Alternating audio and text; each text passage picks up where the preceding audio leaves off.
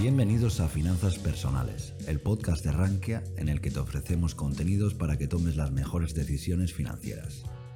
No olvides que puedes seguirnos a través de estas plataformas o a través de nuestro blog, en el que publicamos todas nuestras novedades y que puedes encontrar en la descripción.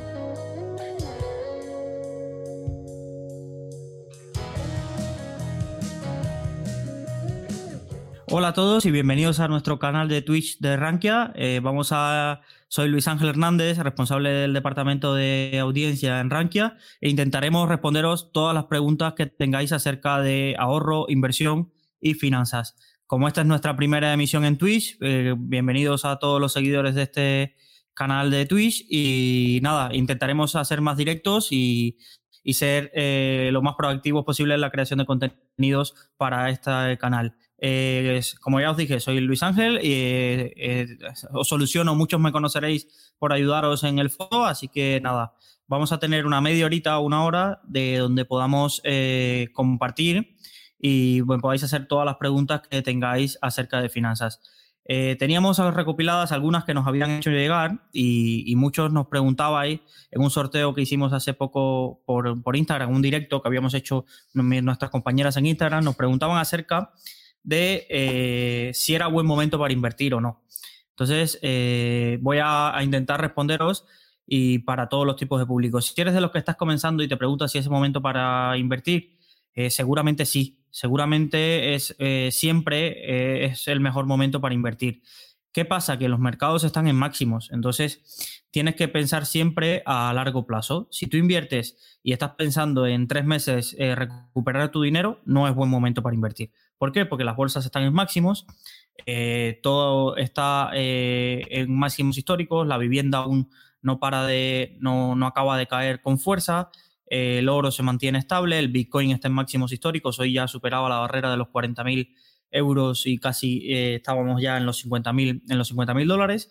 Así que mi respuesta a esta pregunta es, si vas a largo plazo, el mejor momento para invertir siempre, siempre es el día presente, siempre es hoy.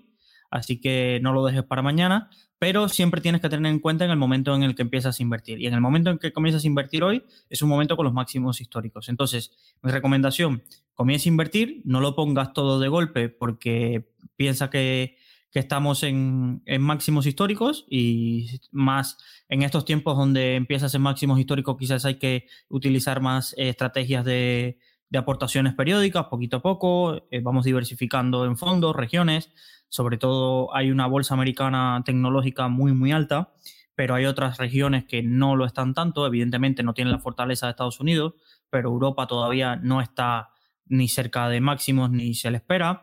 Tenemos la región de Asia totalmente casi eh, recuperada de la pandemia y todavía con, potencial. Es decir, muchas nos, hacen la pregunta frecuentemente y, la respuesta siempre es la misma. Intentemos eh, invertir, está muy bien, e intentemos hacerlo periódicamente e intentemos diversificar. Entonces, eh, una compañera de trabajo me preguntó esta semana, por ejemplo, si era buen momento para entrar en Indexa.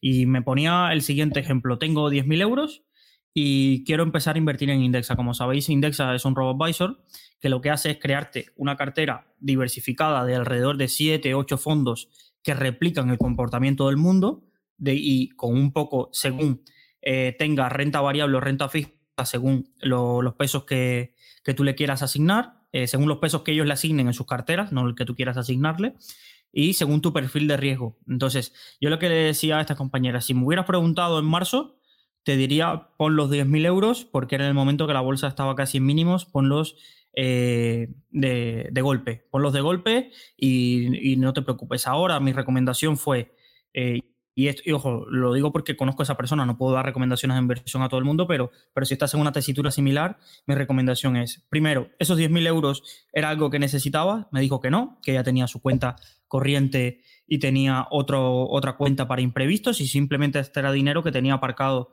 eh, en, en, su cuenta, en otra cuenta tenía aparcado y no pensaba utilizar en un plazo de 10, 12 años. Entonces, mi recomendación fue, pongamos eh, que pusiera alrededor de 3.000 y que luego fuera haciendo aportaciones periódicas de 300 euros. Si tú me dices, vale Luis, pero es que eh, con eso tendría todavía una parte del dinero un año parado. Sí, eh, seguramente tendrías tu dinero un año parado, pero eh, una parte del dinero un año parado, pero no, no, asumirías el riesgo de que con las bolsas en máximos históricos poner todo de golpe y luego tengas que pasar, como pasó en la bolsa japonesa, como alrededor de 20, 25 años sin recuperarlo.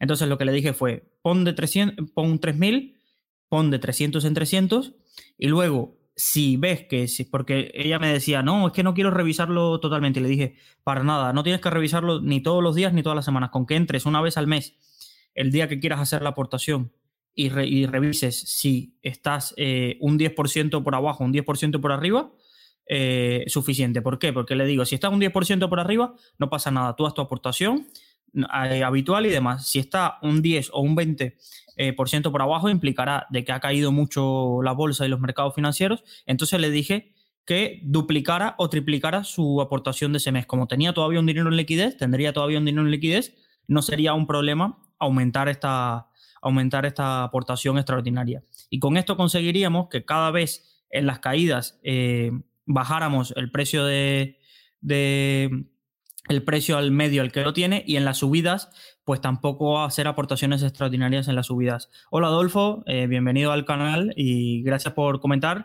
Ya sabes, eh, durante una horita estaré respondiendo vuestras preguntas sobre cualquier tema relacionado con finanzas. Si tienes dudas acerca de cómo seleccionar vuestro broker, si tenéis dudas acerca de qué broker es mejor o diferencias entre un robo-advisor y otro o dónde invertir en fondos, pues es el momento y aprovechad y, dejarlas por el, por el chat y os, respondo a todos. Vale, una pregunta típica que, que me ha llegado, ¿vale? Y es normal, es decir, tenemos un activo como el Bitcoin que sube día sí, día no, donde cada vez más empresas eh, invierten su tesorería en el Bitcoin y no son empresas eh, del polígono industrial de Paterna, son empresas grandes como Tesla, como MicroStrategy, como Square, que deciden poner parte de su tesorería en Bitcoin.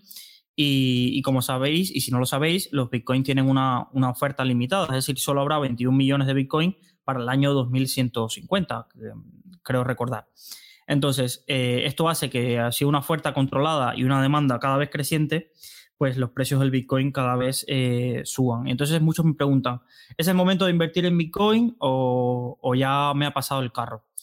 Evidentemente, eh, mi opinión es que las grandes revalorizaciones que, ha tenido alguien que compró en sus inicios, los early adopters que compraron en sus inicios en 2100, en 2100 no, en 2010 y 2010, 2011, cuando el Bitcoin eh, la gente lo utilizaba más como broma. He visto muchas bromas en Twitter estos días de concursos donde a los últimos lugares les regalaban Bitcoin como algo que no tenía valor y ahora, y ahora esos Bitcoin valdrían millones de euros, los premios que se daban antes en torneos de videojuegos y demás, eh, o el famoso que pagó con una pizza con 100 Bitcoin que ahora mismo valdría casi 5 millones de euros, esa pizza, es decir, la pizza más cara si lo miras en aquel tiempo. Pero mi recomendación siempre es, como un activo tan volátil eh, no puede formar eh, parte del de, 100% de tu, de tu cartera. Incluso no debería formar parte más del 5% de tu cartera. Tampoco necesitas, eso es algo importante para invertir en Bitcoin, no necesitas para comprarte eh, partes de Bitcoin, no necesitas tener 50.000 euros o 40.000 euros. Se pueden comprar pequeñas partes de Bitcoin, que es los conocidos como Satoshi, ¿vale? Y, podéis eh, comprar fracciones de Bitcoin según el capital que quieras invertir. Vale, importante. Muchos me preguntan, pero vale, ¿dónde abro, abro, dónde compro Bitcoin? Y esto es importante porque en Twitter, en YouTube, en Instagram encontraréis muchísimas estafas de empresas que te permiten comprar Bitcoin y que te dan bonos y cosas así, ¿vale? Es decir, los bitcoins, si quieres comprar el, activo, no un subyacente ni demás, tienes que ir a un exchange. Hay exchanges nacionales, no son eh, las más conocidas y siempre y últimamente en los dos últimos años es verdad que han tenido problemas de seguridad, es decir, algunas han sido han, sufrido ataques informáticos y, demás porque es un bien muy valioso lo que custodian, que son los bitcoins. Entonces, eh, en España hay dos o tres proyectos de exchange donde puedes eh, hacerlo y comprar Bitcoin como Bit2Me. Tenemos, eh, hay, hay varios, hay varios eh, exchanges nacionales, pero los tres grandes internacionales, los más seguros, los que utiliza el 99% de los que invierten en Bitcoin son tres exchanges internacionales, americanas todas, que son Binance, eh, Kraken y Coinbase. Tienen ligeras diferencias entre ellas, algunas tienes el problema de cómo hacer las transferencias si no están para ingresar dinero si no están en la Unión Europea y que tu banco te cobre comisiones. tienes tienes muchas eh, peculiaridades, algunos tienen un poquito más de comisión que otra, pero son las tres grandes y, es donde, donde deberías eh, invertir si quieres invertir en Bitcoin. Vale, Adolfo nos pregunta, me gustaría invertir en una empresa en concreto. No lo he hecho nunca y he estado leyendo en Rankia sobre Toro, pero me han dicho que no es la mejor opción. Vale, esto es importante. Eh, en el mundo hay más de, ahora mismo, más de 10.000 brokers. Seguramente se me ocurra. El 90% de los brokers son de CFDs, ¿vale? ¿Por qué? Porque es CFDs, y Forex son los, los brokers eh, más, más rentables como negocio, ¿vale? Vamos a entenderlo. Si tú montaras una empresa, quisieras montarte una empresa de brokeraje y quisieras pensar dónde hay más, dónde hay más margen, es decir, dónde más beneficio vas a sacar por cada ingreso que tengas, eh, seguramente te recomendarían hacer un broker de CFDs y de Forex. ¿Por qué? Porque la parte de, comisiones y de dinero del cliente que te quedas es mucho mayor, ¿vale? Entonces, eh, Toro surgió hace 10 años, es un, de un ecosistema israelí. Si no lo conocéis eh, mucho, en Israel hay un ecosistema fintech y de, y de varias empresas eh, muy, muy dinámico. De ahí han surgido dos o tres empresas o cuatro de brokeraje y de servicios relacionados a brokers muy interesantes. Por ejemplo, Investing. Investing, sus dueños son israelitas y forman parte del mismo ecosistema eh, del que forma parte Plus 500, que es otro broker eh, de CFDs, eh, aunque aparece como que es de Estados Unidos, de Estados Unidos de Reino Unido, su sede es Israel y sus oficinas centrales y todo están en Israel. Y después apareció Toro. Toro le dio una vuelta a la forma de que era el, brokeraje tradicional y se intentó convertir en como una especie de red social de, ellos afirman que es una red social, pero básicamente eh, lo que intentan es, eh, más allá de que el cliente también pueda invertir, sino que también pueda interaccionar con otros y copiar las estrategias que hacen otros. Entonces, eh, la principal diferencia es que nació como un broker de CFDs y Forex. esto estuvo así hasta el año 2018, principios del, del 2019, y fue uno de los primeros en Europa que adaptó su, oferta eh, a, ofrecer acciones y ETF sin comisiones para clientes europeos. ¿Vale? Esto es, curioso porque muchas de las personas eh, todavía tienen en mente que Toro es un broker de CFDs y Forex, incluso más cripto. Es verdad que tiene una compañía adicional que se llama Toro Wallet, que es como su exchange de cripto eh, en, la que, en la que puedes invertir en Bitcoin y demás, y es un exchange como otra pero es una empresa adicional a, a eToro. Se llama eToro Wallet y ahí puedes operar con eh, Bitcoin propiamente dicho. En eToro operarías con CFDs, CFDs de, Bitcoin, ¿vale?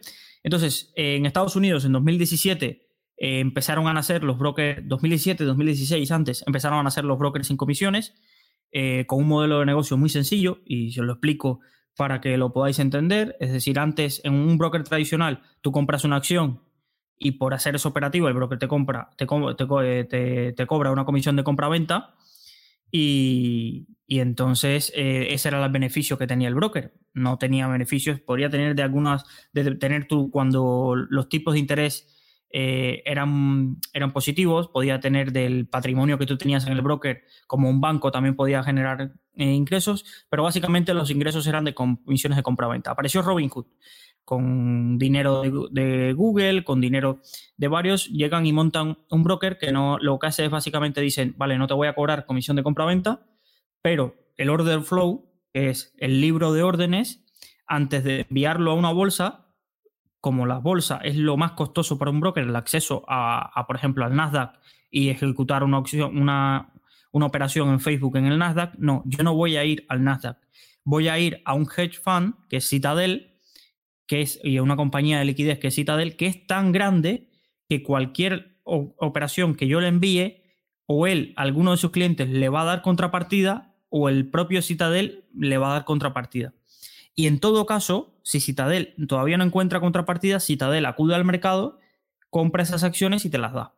Esto que es prácticamente imperceptible y que ha ganado millones de, millones de clientes Robinhood, eh, si, te saca, si te pones a sacar números, eh, para el usuario final no es del todo lo más rentable. Evidentemente, comprar a 60 euros que te cobren por una comprar en Facebook 60 euros en el Banco Sabadell, eso es un atraco a.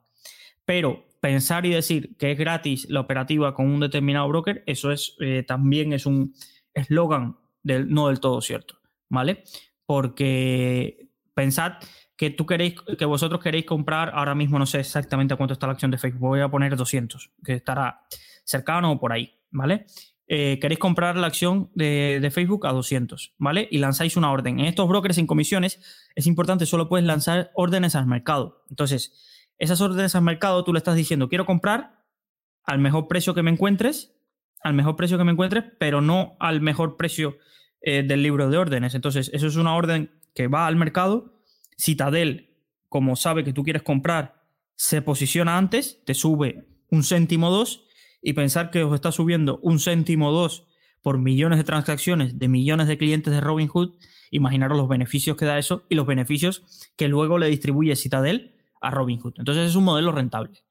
Eh, a partir de ahí, eh, los brokers tradicionales americanos, Ameritrade, eh, Charles Schwab, E-Trade, no podían competir en la captación de clientes con, con Robinhood. Pensad, hay un, sitio donde te dicen aquí el pan es gratis y aquí vale 50 céntimos o un euro.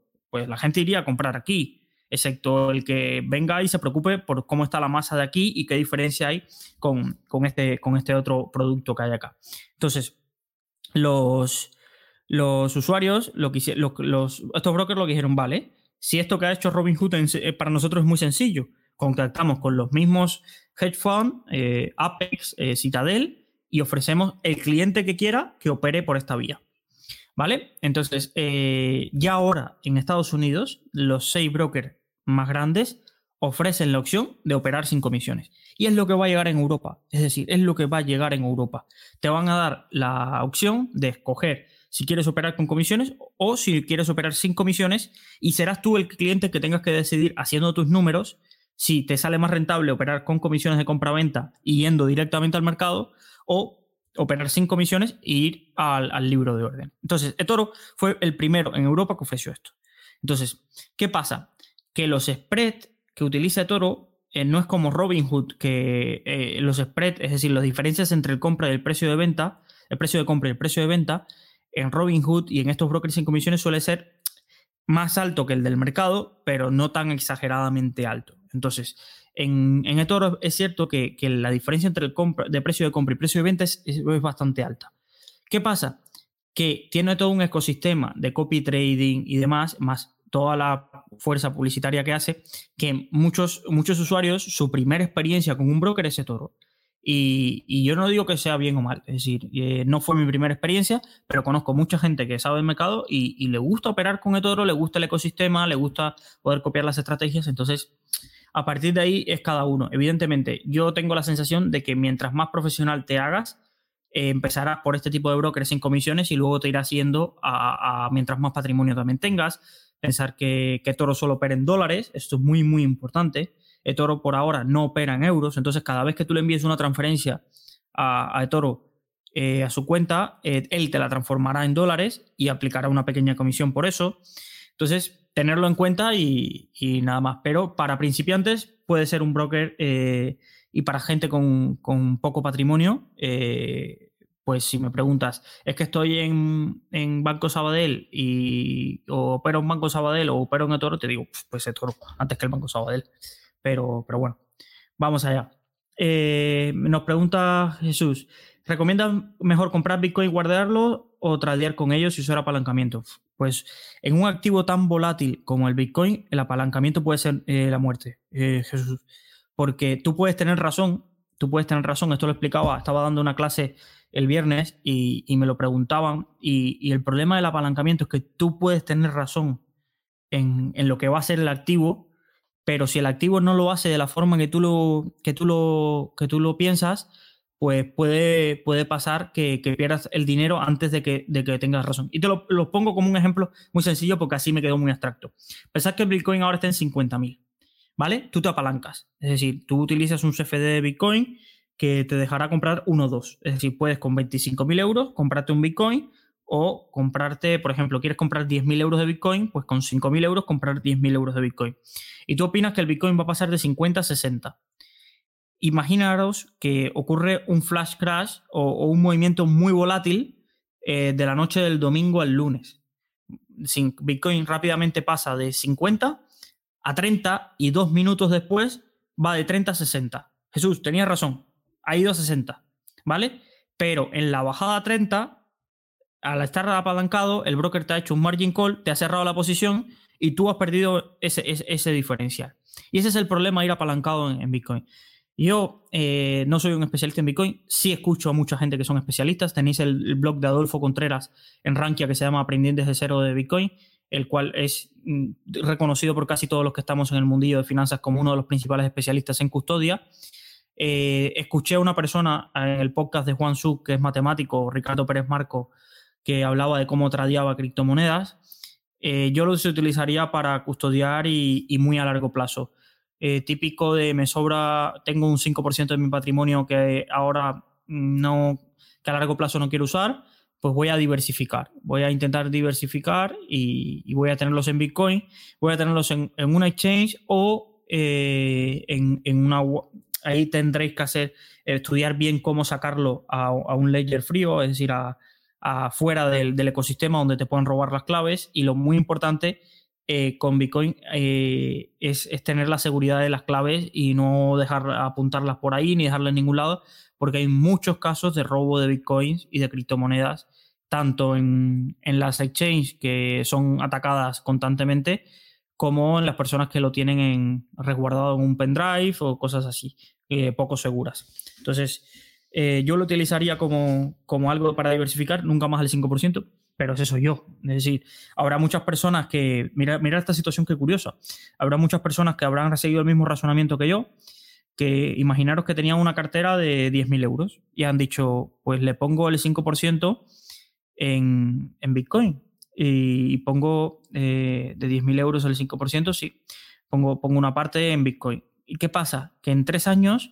el Bitcoin eh, se ha multiplicado por muchas veces y lo que tú antes al principio te, tenías que era un 5%, ahora ya es un 30, un 40% de tu cartera. Entonces, ¿qué haces? ¿qué haces? ¿Vuelves a vender todo y dejarlo en el 5%? Es ahí donde entran las mayores dudas. Cuando un activo que tú tienes para diversificar con un pequeño peso de la cartera se revaloriza tanto que, que empieza a ocupar buena parte de tu cartera. Y lo que antes tenías como un dinerito ahí para que se fuera revalorizando poco a poco, ahora ya eh, empieza a ser mucho. Esto me recuerda mucho a el típico, el típico concursante de Ahora Caigo, que, que empieza siempre va con la ilusión de los 100.000, pero de pronto cuando tiene 17, 18.000 dice, uff, pues yo ya tengo 18, creo que me voy a casa y el último euro que lo gane el otro, el último euro que, lo gane el que se quiera arriesgar a, aguantar la revalorización. Pero bueno, eh, es, no sé, es decir, cada... Eh, lo que sí es cierto es que mientras más gente adopte esto, eh, más valor va a tener para todos los que están dentro del ecosistema y más valor se va a poder aportar. El, problema es el de siempre, que mientras más triunfo Bitcoin, más en riesgo estará el sistema tradicional financiero y más ojos tendrá sobre, sobre, sobre él y más ojos sobre los reguladores de lo mismo. ¿Podrán pararlo? Si lo hubieran querido parar ya hubieran, lo hubieran hecho hace, hace unos meses. Ahora pues es difícil, es difícil saber. Vale, nos preguntan, eh. Hola, Luis. Hace poco que tengo trabajo estable, no tengo ni idea de finanzas en general. Me gustaría algunos consejos para ahorrar a través de fondos o planes de pensiones. Vale. Los planes de pensiones ahora mismo y como están configurados es un engañabobos. ¿Vale? Y solo le sirven a aquella persona, voy a, hacer, a reducir un poco la crítica, pero solo le sirven a aquellas personas de que no tengan que no tengan otra manera mental de ahorrar que no sea meterlo el dinero en un sitio donde no lo puedes sacar hasta la jubilación. Y esto, esto es un plan de pensión. Básicamente, tú metes tu dinero en, el banco, lo vas acumulando, lo inviertes en unos activos financieros que decide el banco, ¿vale? Y, y no lo puedes sacar hasta la jubilación. Entonces, mucha gente me ha encontrado y me dice, mira Luis, yo invierto en planes de pensiones porque si no fuera de otra manera y veo ese dinero en el banco y creo que lo puedo sacar, me lo gastaría en un viaje, en X y X. Perfecto. Pues el plan de pensiones está hecho para ti.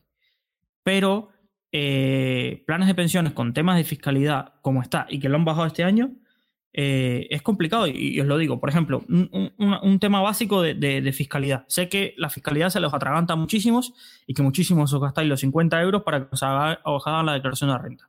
Pero os pongo un ejemplo sencillo que lo vais a entender. Las ganancias de bolsa están grabadas y de bolsa y fondos de inversión están grabadas del 19 al 27%. Es decir, si tú ganas 1.000 euros, 1.000 euros en bolsa en 2020, que seguramente muchos habréis ganado con esta revalorización que tuvo las bolsas eh, ¿vale? Hacienda se va a quedar con 270 euros, ¿vale? En el, si en el caso de que sea el 27%, eh, por 1.000 euros seguramente estará en la franja baja que será el 19%, ¿vale? 190 euros, ¿vale? Se quedará con ellos. Vale, imaginaros que eh, tenéis un salario, un, un, trabajo, sabéis que el tipo máximo, un trabajo por el que cobráis 100.000 euros. El tipo máximo creo que a partir de los 60.000 euros ya se acerca al 40-47%. Es decir, los euros que tú ganes a partir de 60.000 euros, Hacienda se estará quedando la mitad. ¿Qué pasa con los planes de pensiones? Y los planes de pensiones, al final son fondos de inversión. Entonces tú estás invirtiendo en fondos de inversión. Pero cuando tú rescates el plan de pensiones, si lo rescatas de forma de, dinero, de efectivo, lo, rescatas, eh, tributa como si fuera rentas del trabajo. Es decir, imaginaros que habéis ahorrado en un plan de pensiones 120.000 euros. Pues eso tributa a los tipos de la renta del trabajo que puede llegar a los, al 47-45%. Mientras que un fondo de inversión, si tú ahorras en un fondo de inversión desde aquí hasta tu jubilación, cuando tú saques ese dinero del fondo de inversión, sabes que ahora, si se mantuviera la fiscalidad que hay ahora, eso también es importante, el máximo que pagaría sería cercano al 27%. Entonces, mucha gente eh, preferimos invertir en fondos de inversión con esa filosofía de voy a mantener mi dinero hasta como mi hucha de jubilación, pero no utilizamos planes de pensiones por eso. Además, mucha gente decía, no, por la desgrabación fiscal de los 8.000 euros que me traigo ahora, eh, me logro quitar ahora 8.000 euros de declaración de renta y este año son solo 2.000. Entonces, ya cada vez van limitando y, y cuando cambie un poco de color el gobierno, pues esos 2.000 desaparecerán. ¿Vale? Entonces, eh, para alguien que tenga un trabajo estable, no tiene ideas de finanzas y demás, hay dos opciones, ¿vale? Depende del patrimonio que tengas. O primero, si tienes más de 50.000 euros, acude a un asesor financiero, te cobrará un 0,3, un 0,4% al año, depende, depende de lo que vayas a invertir, pero te hará una cartera diversificada y tú puedas estar tranquilo de alguien que te explique, que te atienda, que te haga una atención personalizada y demás, ¿vale? Pero Vamos al segundo caso, que es el 90% de la población en España joven, que empieza a trabajar, empieza a tener un buen sueldo, pero no ahorra 50.000 euros. Y los primeros 50.000 euros seguramente los empeñará en la entrada del piso que ha mirado y que ahora le cuesta eh, 200.000 euros y que ya solo en entrada e impuestos se van 50.000 euros. ¿Vale? Entonces, eh, ¿esa persona qué hace? Vale, entonces mi recomendación, y es la que hago yo porque me siento identificado en, este caso, evidentemente he tenido un poco más de conocimientos de finanzas, es si no tuviera conocimientos de finanzas, pues primero me pregunto es, ¿ese dinero cuándo lo necesitaré? Si tú mentalmente estás preparado para que en 5 o 10 años ese dinero no lo necesites, pues vete a un robo-advisor, vete a un robo-advisor. Robo-advisor es lo que te digo, va a crear tu perfil de riesgo y te va a crear una cartera diversificada. Y tú lo único que te vas a tener que preocupar es de hacer un ahorro periódico, hacer un ahorro periódico y mi recomendación es dejarte algo de liquidez en ese dinero que tienes para ahorrar para que de pronto si cae la bolsa, pues algo extraordinario. Haces una aportación extraordinaria. Y me olvido. Entonces es, si tienes un alto patrimonio, ve a un asesor financiero. Si no tienes alto patrimonio, pero tienes un patrimonio que es, lo tienes en el banco y en 10 años crees que no lo vas a tocar porque ya tienes tu piso, eh, ya te has casado, ahora no se puede viajar, eh, tal, pues, pues yo acudiría a los robo porque además te van a crear una cartera, eh, te van a crear una cartera diversificada a un coste bajísimo y con la competencia que hay en los robo cada vez irá menos, cada vez irá menos. Esto es como las tarifas de telefonía, a que notáis que cada vez pagas menos y hay más compañías telefónicas. Pues con los RoboAdvisor pasará igual. Es decir, es un servicio muy barato, pero es que aún irá a más barato aún, porque, porque cada vez hay más competencia. Entonces, eso. Si de verdad te pica el gusanillo y dices, quiero aprender de finanzas, pues mételo en un RoboAdvisor y poco a poco métete en este mundillo. Lee los blogs, lee sobre indexación, lee algunos libros. Y este mundillo lo que tiene que quien se mete y le va enganchando, luego va encontrando distintas formas de, aprender. Y hay un montón de libros que los puedes encontrar gratis o en, Amazon, en Kindle o blogs. Eh, yo os recomiendo muchísimos blogs, tanto los que hay en Rankia como los que hay eh, fuera de Rankia, que, podáis seguir, porque es un mundo tan apasionante y que luego tiene mucho sentido común detrás. Es decir, la gente piensa lo de la bolsa es complicadísimo. No, la bolsa puede ser muy complicada, pero eh, te lo haces tú la vida más fácil si puedes tener un poco de sentido común. Un poco de sentido común. Hoy estamos en Twitch, lo estamos viendo. ¿De quién es Twitch? De Amazon. Eh, estamos viendo de que youtubers eh, están haciendo muchísimo dinero en Twitch. ¿Quién estará haciendo más dinero aún que los youtubers? La compañía que ofrece este servicio. YouTube mm, es de Google. Vemos cada vez creciendo más el ecosistema, más formas de monetizarlo y demás.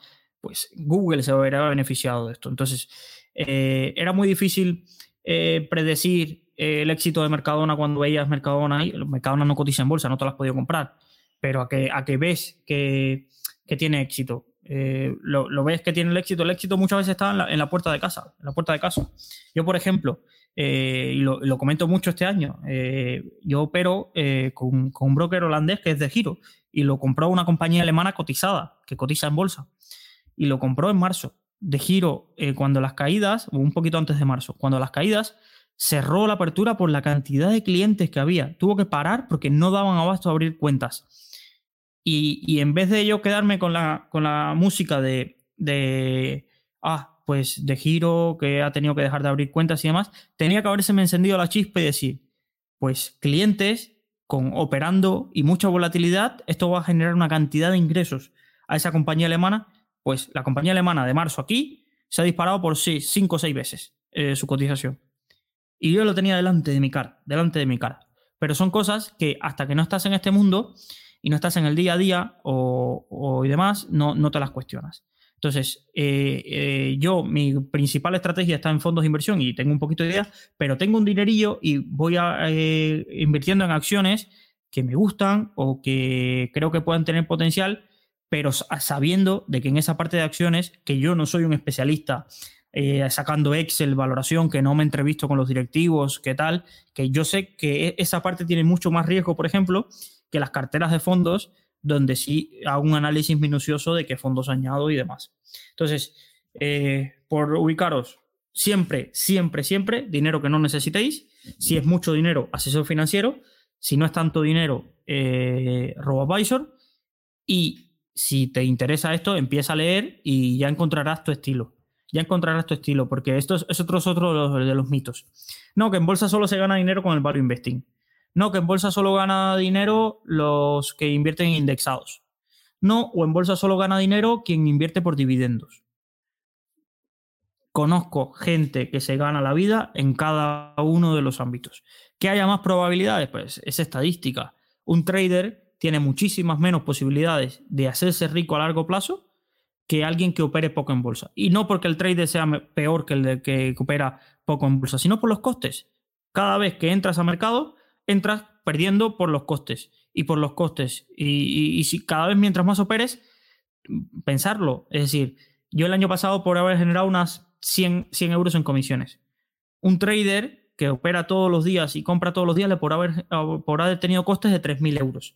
Yo para entrar en beneficios solo tengo que ganar más de 100 euros al, año. Y así entraría en beneficios.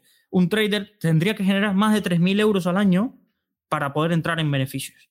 ¿Vale? Entonces, pero hay traders que ganan dinero, ¿eh? Ojo, ojo. Eh, hay quants que ganan dinero, hay indexados que ganan dinero, lo que gana el mercado, pero lo ganan.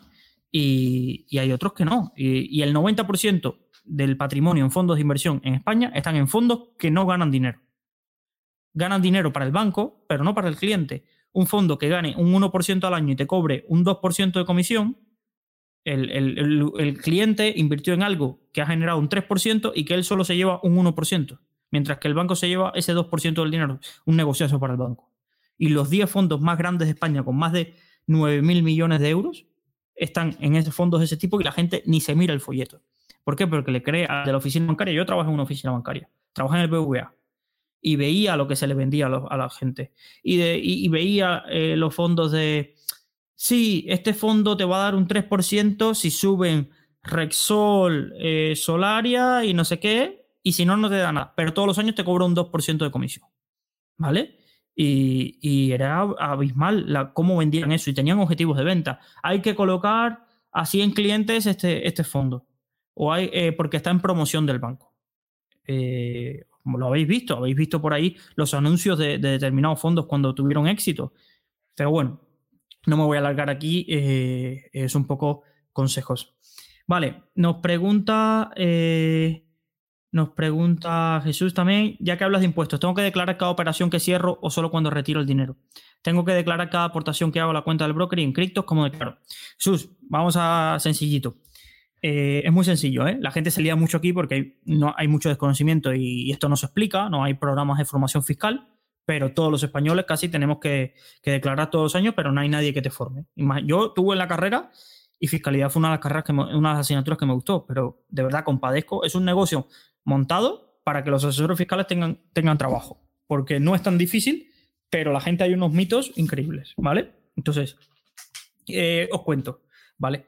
Tú solo declaras en la declaración de la renta las operaciones que cierras durante un año. No si envías dinero al broker, no si tienes una operación abierta hace cinco años y no la has cerrado, ¿vale? Entonces tú coges y miras, ¿Qué operaciones, en el informe del broker, qué operaciones cerré durante este año? Cuando las tenía abiertas, qué comisión me cobraron, qué cambio de divisa había en ese momento y así lo tendrías sencillamente. Si tienes un broker español, tienes la ventaja de que la información ya la tiene Hacienda y te aparece reflejada en el programa padre y tú solo tienes que, bueno, programa padre no, ahora tiene otro nombre, eh, la ves reflejada y puedes comprobar solo si está bien o está mal. Entonces, hasta ahí no hay problema. Eh, si tienes un broker extranjero hay que eticar la mano. Es un coñazo, pero hay que eticar la mano. Entonces, eh, tenerlo presente, pero solo haces eso y los dividendos. Y los dividendos sencillos, tienes el informe, ves lo que has cobrado de dividendos y cuánto, cuánto te han retenido. Vale. Eh, preguntas que también hay. Vale. ¿Y esto del D6 tiene que ver con Hacienda? Vale, nada que ver. El modelo D6 es un modelo que hace el Ministerio de eh, ahora se llama industria, comercio y competitividad o algo así. Turismo y competitividad. Bueno, uno de estos nombres que ya le ponen nombres ahí para hacer sus secretarías y, fuera. Eh, vale, eso es un modelo informativo. No, ni te van a cobrar impuestos, ni te eh, van a, hacer nada. Es un modelo donde tú le declaras a Hacienda qué dinero tiene, Hacienda no, a ese ministerio, qué dinero tienes en el exterior, ¿vale? En acciones, en, en, acciones y depósitos, no en derivados si utilizas derivados, no tienes que hacer el D6. Vale, modelo 720. Ese sí es con Hacienda. Y es un modelo que se tiene que declarar todo el que tenga inversiones o patrimonio fuera de España para más de 50.000 euros. ¿Vale? Entonces, si tú utilizas un broker extranjero y tienes más de 50.000 euros, pues tendrás que hacer el 720. Si tú tienes tres pisos eh, en Buenos Aires, pues tendrás que hacer el 720. ¿Vale?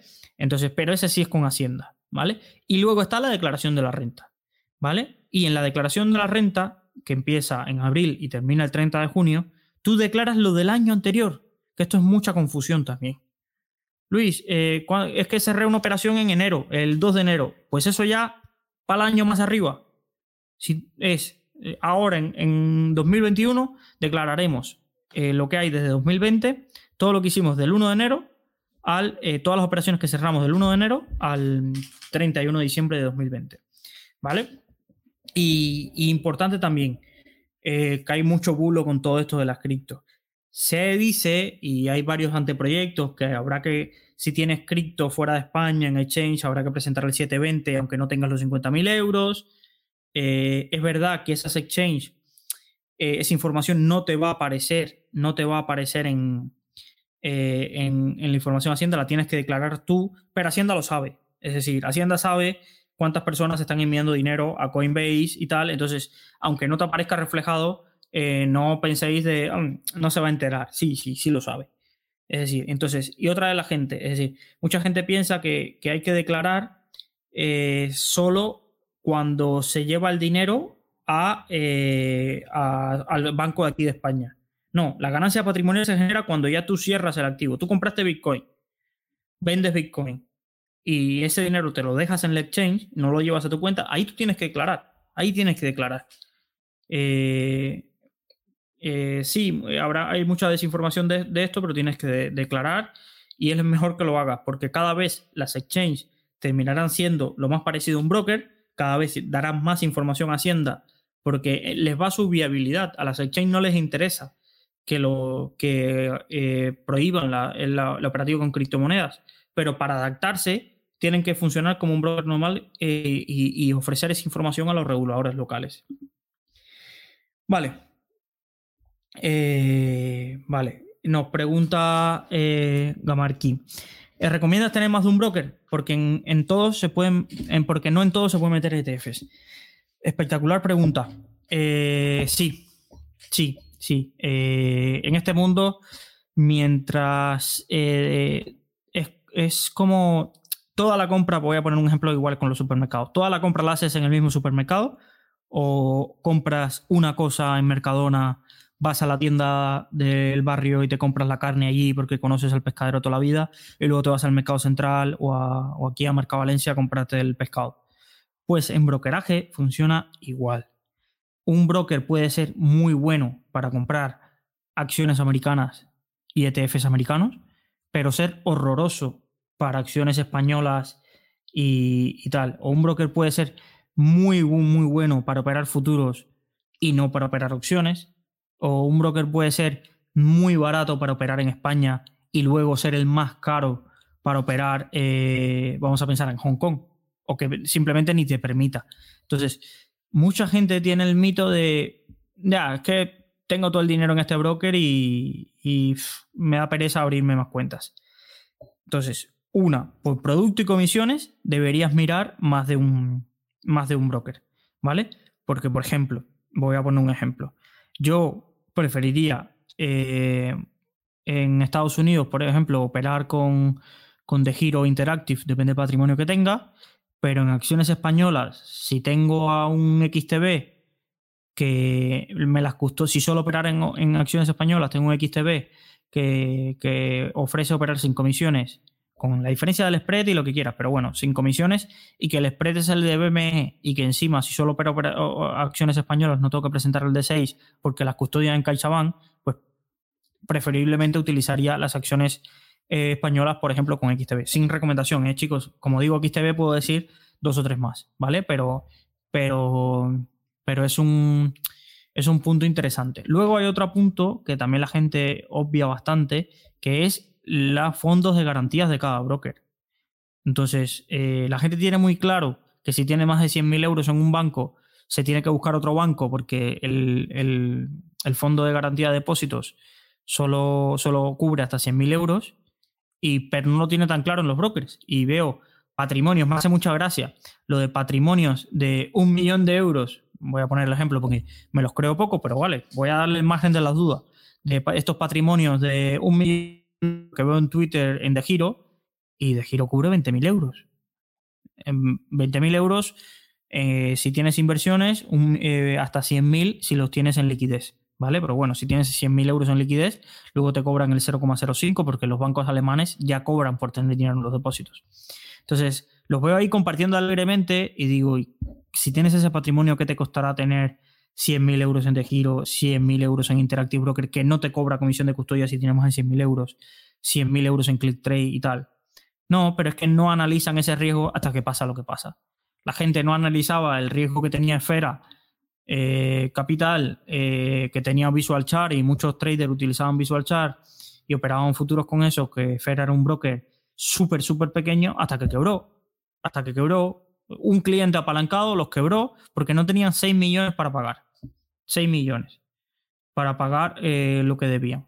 Entonces, eh, Interactive Broker, cuando el año pasado, que es eh, quizás el broker de los más grandes del mundo, el año pasado con la crisis del petróleo, que el petróleo se puso negativo, tuvo que cubrir 80 millones de pérdidas de clientes que no pudieron cerrar sus operaciones y los tuvo que poner en, por ejemplo, con 80 millones, si hubiera pasado en un broker español, con 80 millones quebraba el 99% de los brokers españoles. Si esa operación, si ese riesgo lo hubiera pasado a un broker español. Pero eso nadie lo tiene en cuenta. Nadie lo tiene en cuenta hasta que luego vienen los llantos. Entonces, mi recomendación es, temas de un broker, generalmente cada vez las comisiones irán a menos, temas de un broker, cada uno para lo que quieras, para la distinta operativa. Hay gente que dice, es que yo quiero jugar con cripto, y, pero mis inversiones a largo plazo eh, las quiero hacer una compra al año de ETFs. Oye, pues si quieres, cógete la de ETFs y utiliza ClickTrade y, eh, y, y, ING, por ejemplo, y si te quieres comprar, eh, juguetear con cripto, pues te haces una cuenta en eToro o te haces una cuenta en un exchange. ¿Vale? Eh, entonces, tener en cuenta esto, tener en cuenta esto, pero, pero no, no tengáis problema en, tener más de un broker. Eh, bueno, al final os habéis ido animando, gracias por, por estar aquí. Os, os comento, estos abrimos hoy el canal de Twitch, intentaremos que más compañeros pasen, tenemos especialistas en hipotecas, en fondos, entonces intentaremos tener más directos por aquí, os animo a suscribiros. Eh, tenemos todavía 14 minutos. Si me vais lanzando alguna otra pregunta, os voy ayudando. Os voy ayudando a decir. Eh, vale. Me pregunta, Luis, si me animo para inversiones a largo plazo, ¿qué broker recomienda? Si puede ser uno para no tener que cubrir el modelo 720. Vale. Entonces, Adolfo nos está preguntando por un broker y no quiere presentar el 720. Vale. Si no quieres presentar el 720, ya tenemos que ir a brokers nacionales. Obligatoriamente. Hay que ir a brokers nacionales.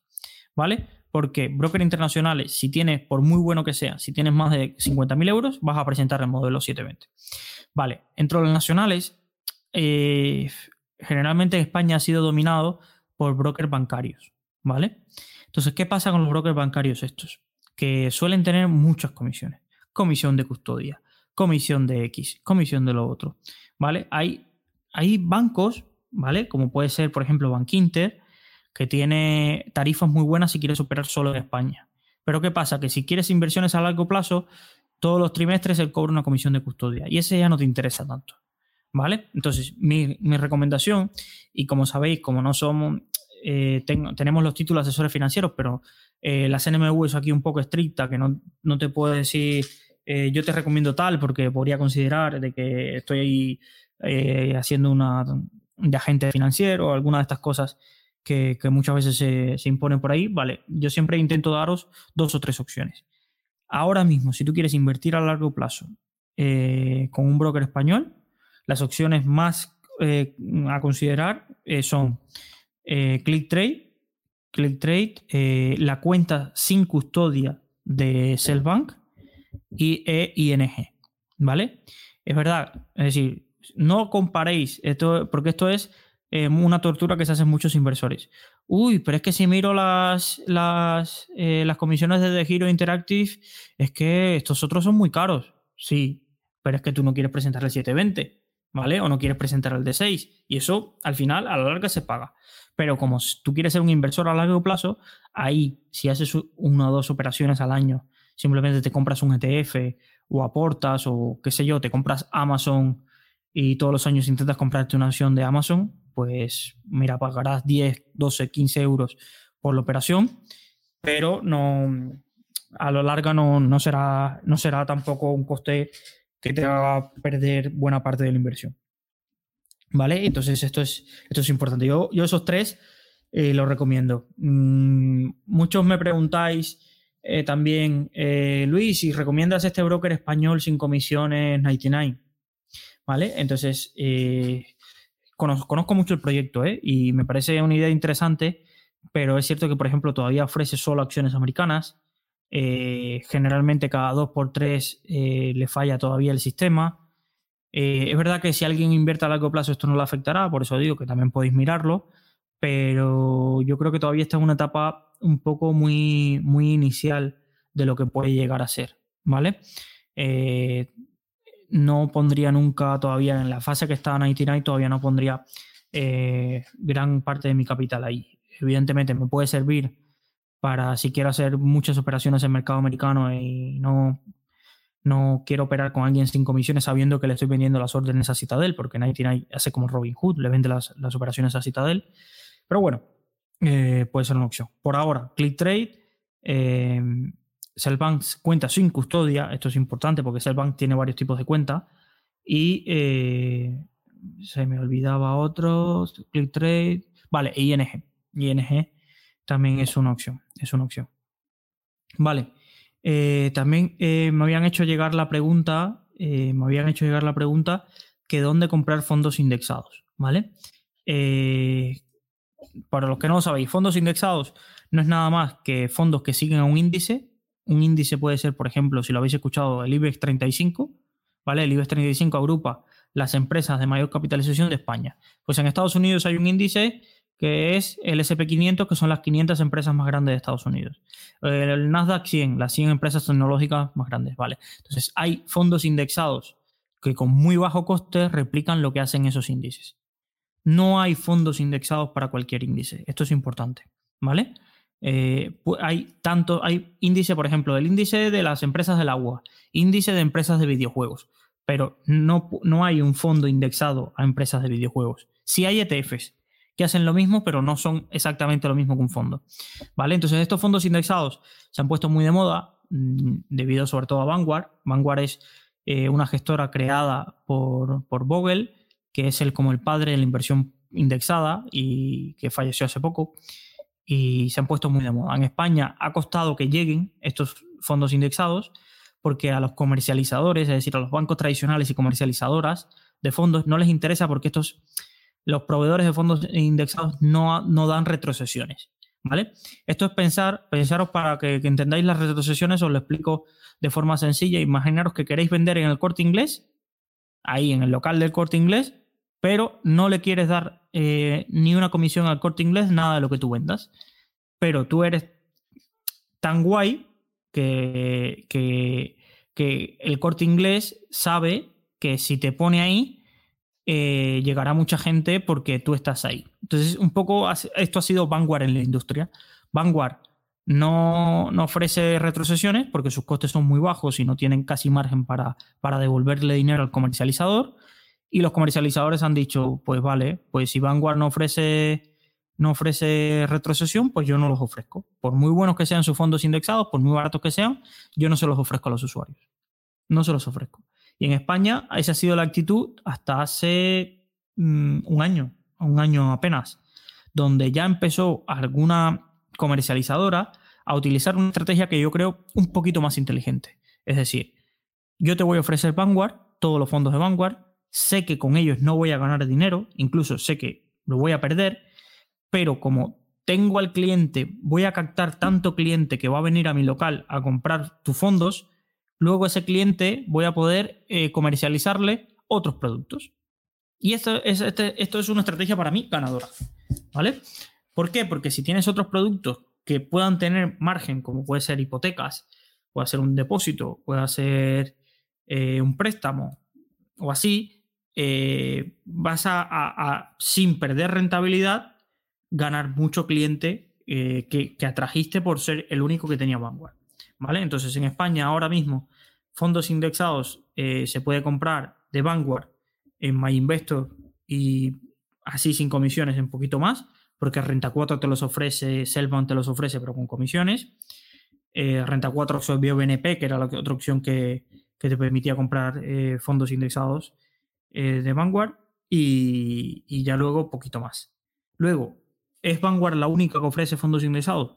Ni mucho menos fondos indexados hay casi cientos de casas que ofrecen fondos indexados. Y eso sí se pueden encontrar en otras comercializadoras. Alguna comercializadora va de listilla y si ve que un fondo indexado empieza a, a, ganar mucho interés entre los usuarios, pues le aplica una comisión de custodia. Entonces, muchas veces te encuentras con la paradoja de un fondo indexado que es más cara la comisión de custodia que le pone el comercializador que eh, la comisión de, gestión que te cobra ese fondo indexado. ¿Vale? Y, así, pero, pero podéis encontrar. Es decir, MyInvestor te ofrece los Vanguard, luego tienes eh, acceso a clases limpias con EBN e Ironía, Y luego están las comercializadoras de fondos tradicionales, que son los más grandes, que pueden ser Renta 4, Tresis, Open Bank, Bank Inter, ¿vale? Pero está surgiendo aquí también igual. Aquí está pasando como el RoboAdvisor. Y para mí es una gran noticia. Está entrando tanta competencia eh, para ofrecer fondos eh, indexados y fondos de inversión en general que, está bajando las comisiones y está mejorando muchísimo la oferta para todos los usuarios que quieran operar en, fondos indexados. Eh, fondos indexados y en fondos tradicionales. Es decir, si quieres tener una cartera de fondos tradicionales de gestión activa, también puedes encontrar ya muchísimas ofertas con más de 18.000 fondos. Esto antes, hace 3, 4 años, esto era una locura. Esto ni tu banco, que el BBVA se planteara ofrecer eh, eh, fondos de otras, de otras casas, es que era impensable. Si no tenías, si no eras un cliente de alto patrimonio, que para tenerte contento te decían, vale, vale, te los, te los dejo comprar. Entonces, tenerlo en cuenta y, y nada. ¿Vale? Pues eh, nada, estamos eh, llegando al final de la transmisión.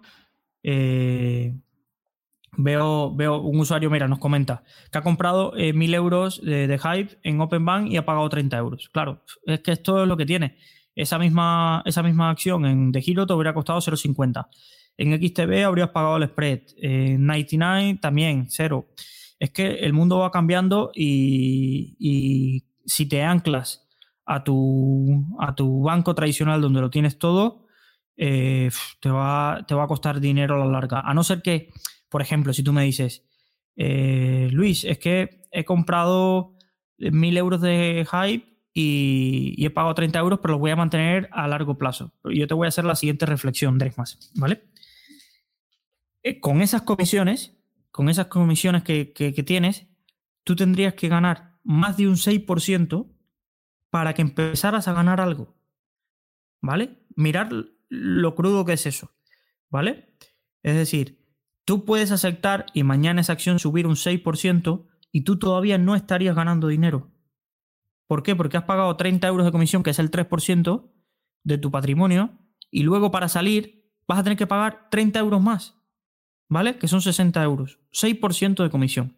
¿Vale? Eh, mira, sí, nos comenta, por suerte ya lleva 60%. Pero es que por suerte, seguramente lleva ya un 66%. Y tú estás viendo un más 60, ¿vale? Porque, porque esa parte de la comisión no se calcula.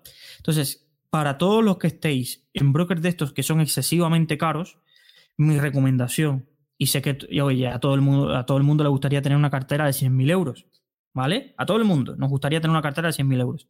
Pero mi recomendación es acumular operaciones y hacer operaciones de más importe.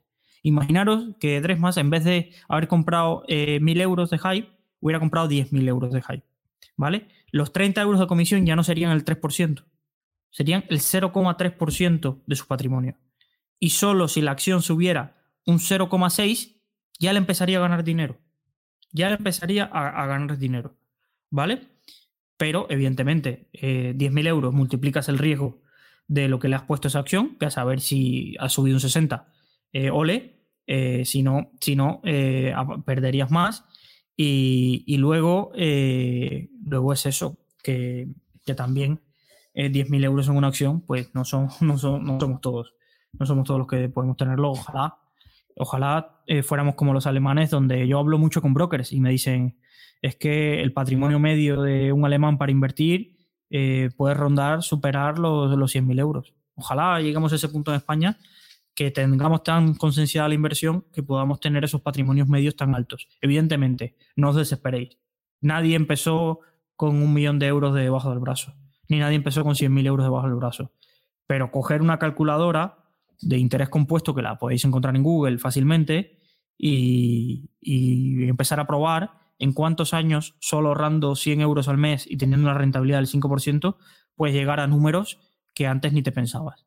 Entonces, y 100 euros, muchas familias no se lo pueden permitir en esta situación de crisis, menos todavía, pero antes que llegar a esta situación de crisis, muchas, muchos jóvenes, como puedo ser yo, nos gastábamos mucho más de 100 euros eh, en, cosas que, que, luego tampoco, tampoco le veías tanto retorno, en que mucha gente se gasta, cuántos niños se gastan hoy más de 100 euros en videojuegos o cosas. Evidentemente, cada uno que sea, que gaste el dinero lo que sea feliz o los que fuman. ¿Cuánto dinero se gastan en cigarros? Oye, pero es que no me quites el fumar para invertir, ¿vale? Yo te lo respeto, pero no me digas que no tienes dinero.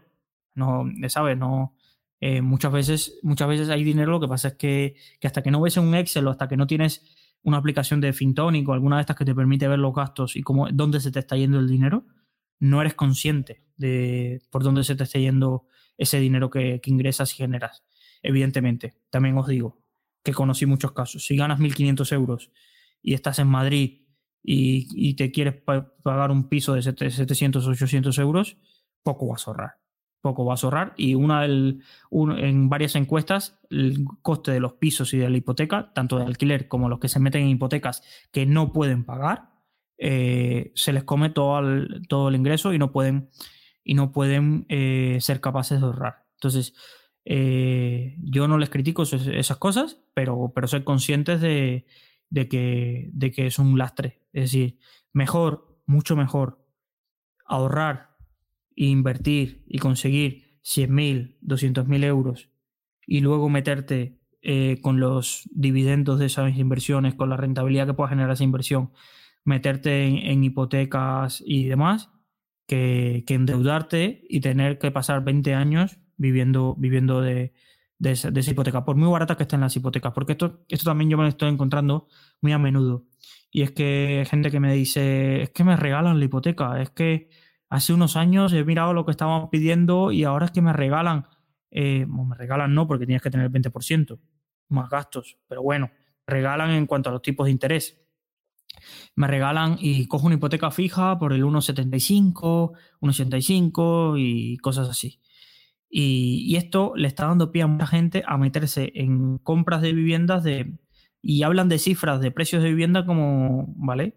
No, 300.000 euros. Me compro un piso porque es que en Madrid por menos de 300 en el M30 que no encuentras. Y yo les, yo les hago la reflexión, es decir, ¿cuántos años vas a tener que dedicar 1.000 euros al mes? ¿Vale? 1.000 euros al mes. 1.000 euros al mes son 12.000 euros al año. 12.000 euros al año significa de que en más de, en más de 20, 25, 25, 27 años vas a tener que depositar 1.000 euros al mes. Sin que tengas imprevistos. Sin que puedas decirte, sin que puedas decirte a ti mismo, hoy me tomo dos meses sabático porque en el trabajo no me va bien, no estoy a gusto, me han puesto un jefe que es un cabrón, eh, qué sé yo. ¿Sabes? Eh, es que no vas a tener ese margen. ¿Por qué? Porque te has, te has querido comprar una casa que no puedes pagar. Y todo el mundo le gusta pensar de que en 20 años pues ya me, ya me ganaré la lotería alguna vez, eh, ya heredaré, algo, tal. La gente hace, hace cuentas con dinero que no es suyo, mucho, sí, pero, pero la realidad es que con sueldos de 1.500 euros no te puedes comprar una casa de 300.000 euros. Ahorra, invierte, invierte en ti, para que puedas ganar más salario y no puedas ganar esos 1.500 euros, pues invierte para que puedas ganar muchísimo más. Eh, intenta ver qué vías puedes eh, apalancar un poco esa parte de ingresos, porque también, otra cosa, la gente se mete en hipotecas con 28 años y sin hijos. Ah, porque ahora puedo ahorrar tal. Sí, claro, y cuando, y cuando lleguen los hijos, ¿cuánto vas a poder ahorrar? Y, y llega una situación como el coronavirus. Pero ahora fue el coronavirus. En 2012 fue la crisis de deuda eh, tal, estresores siempre va a haber, estresores siempre va a haber y hay que respetar más los colchones de liquidez y hay que, hay que ser más consciente y eso, y eso es lo que queremos hacer como consultorios como estos. Es decir, yo no voy a aquí lecciones de vida, aquí cada uno hace con su vida lo que quiera, pero sí, si os puedo ayudar a evitar eh, esos típicos errores que por no sentarte y por no tenerte nadie que te los dijera, eh, estáis cometiendo o, puedes, o estás a punto de cometer, perfecto. Y gracias a todos los que me han acompañado. Ya os digo, suscribiros eh, para estar eh, al día de, las próximas emisiones que haremos. Pero, pero ya os digo, consultorio, eh, intentaremos que tenga la periodicidad y, nos vemos en próximas ocasiones. Suscribiros, suscribiros a nuestras redes sociales para estar al tanto y hasta una próxima ocasión. Buen domingo, familia. Si te ha gustado este contenido, recuerda que puedes estar al día de todas nuestras novedades suscribiéndote a cualquier plataforma desde la que nos escuches o a través de nuestro blog en Rankia que te dejamos en la descripción.